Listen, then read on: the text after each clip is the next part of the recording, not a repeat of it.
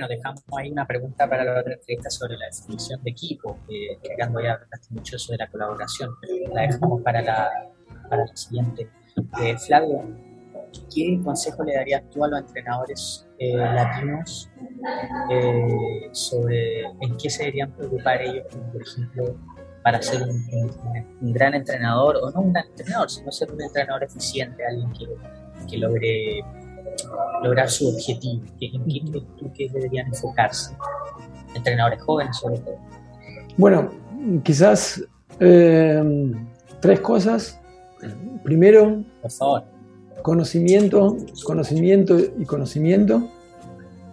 Em, uno tiene que estudiar para poder estudiar, me refiero no ir a una, universidad y hacer un estudio, ¿no? una carrera.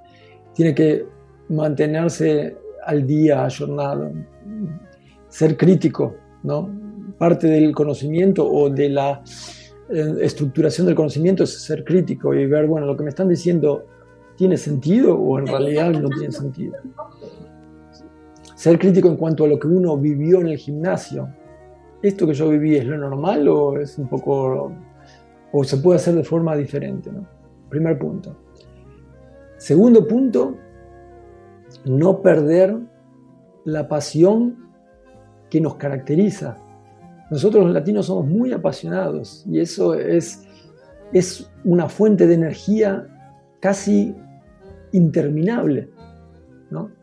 Porque mm, cuando tenemos entusiasmo, tiramos para adelante, tiramos para adelante, tiramos para adelante. Nuevamente, sin querer hacer autorreferencias nuestras, fíjate, ¿puedo, ¿puedo decir cómo vos llegaste a Buenos Aires para ese curso de, de gimnasia?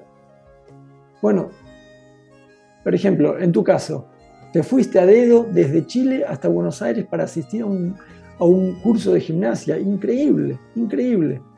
Y ahora estás en Dubái, en, un lugar súper lindo, tenés un departamento con piscina, disfrutás de la vida, te puedes desarrollar, organizás estos, mm, estos cursos, eh, de desarrollar una plataforma, eh, la Escuela del Sur, para ayudar a gente. O sea, justamente esa pasión que hace que de repente de ser mochilero para hacer un curso, estés en un lugar privilegiado en cierto sentido. ¿no? Pero no es privilegiado porque tuviste suerte y aterrizaste ahí. Es privilegiado porque tuviste la garra, el entusiasmo, la pasión de caminar, caminar en el mejor sentido de las palabras, un camino largo hasta llegar ahí. Y por eso, segundo consejo, no perder esa pasión que nos da un empuje, una garra muy, muy especial eh, culturalmente. Es una plusvalía muy grande en este mundo globalizado.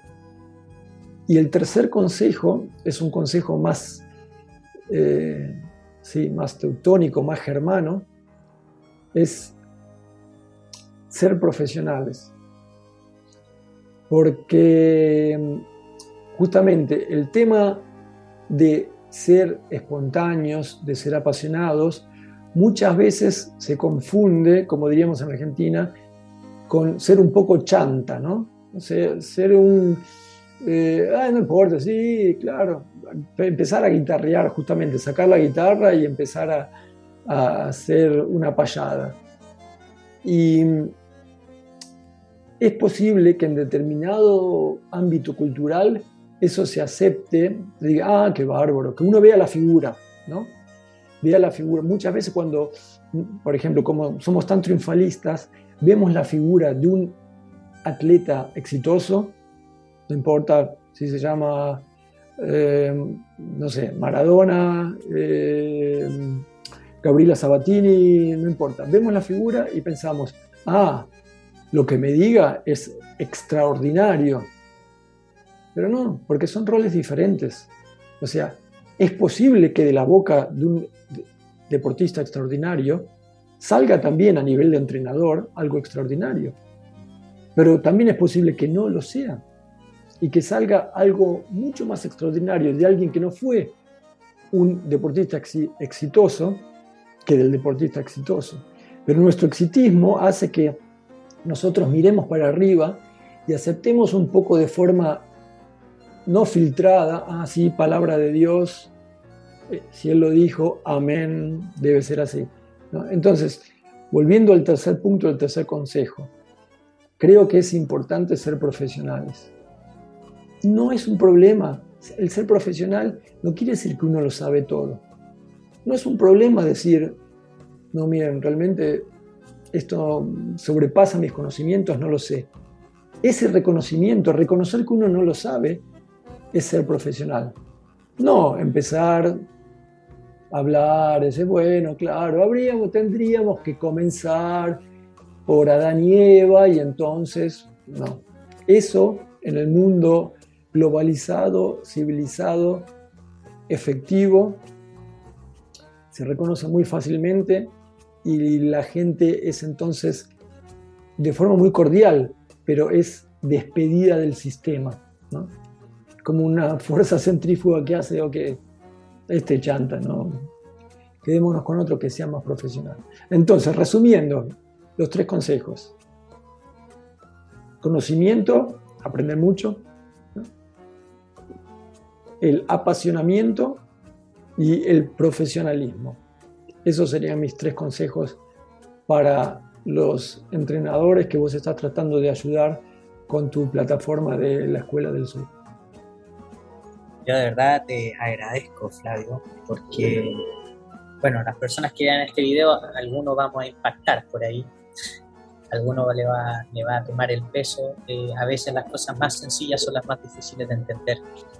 Eh, como entrenadores. Y, bueno, abordaste con mucho, mucho ímpetu todos los temas que te pregunté. Yo te agradezco por eso, te agradezco por tu tiempo, eh, por las respuestas que nos diste. Yo de verdad muy contento de haber hecho esta entrevista contigo de a Dubai. Y bueno, eh, ya estamos cerrando la entrevista, dejamos abierta la, la, invitación para la entrevista, una sorpresa quizás de Freiburg y quizás nos vamos, a, nos vamos a encontrar en Alemania. Y, y todo. Muchas gracias, Danke, por, por, este, por esta, esta entrevista que nos has dado.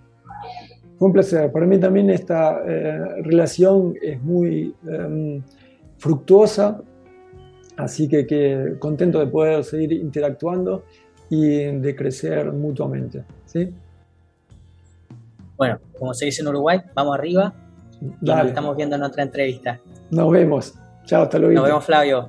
chao. chao.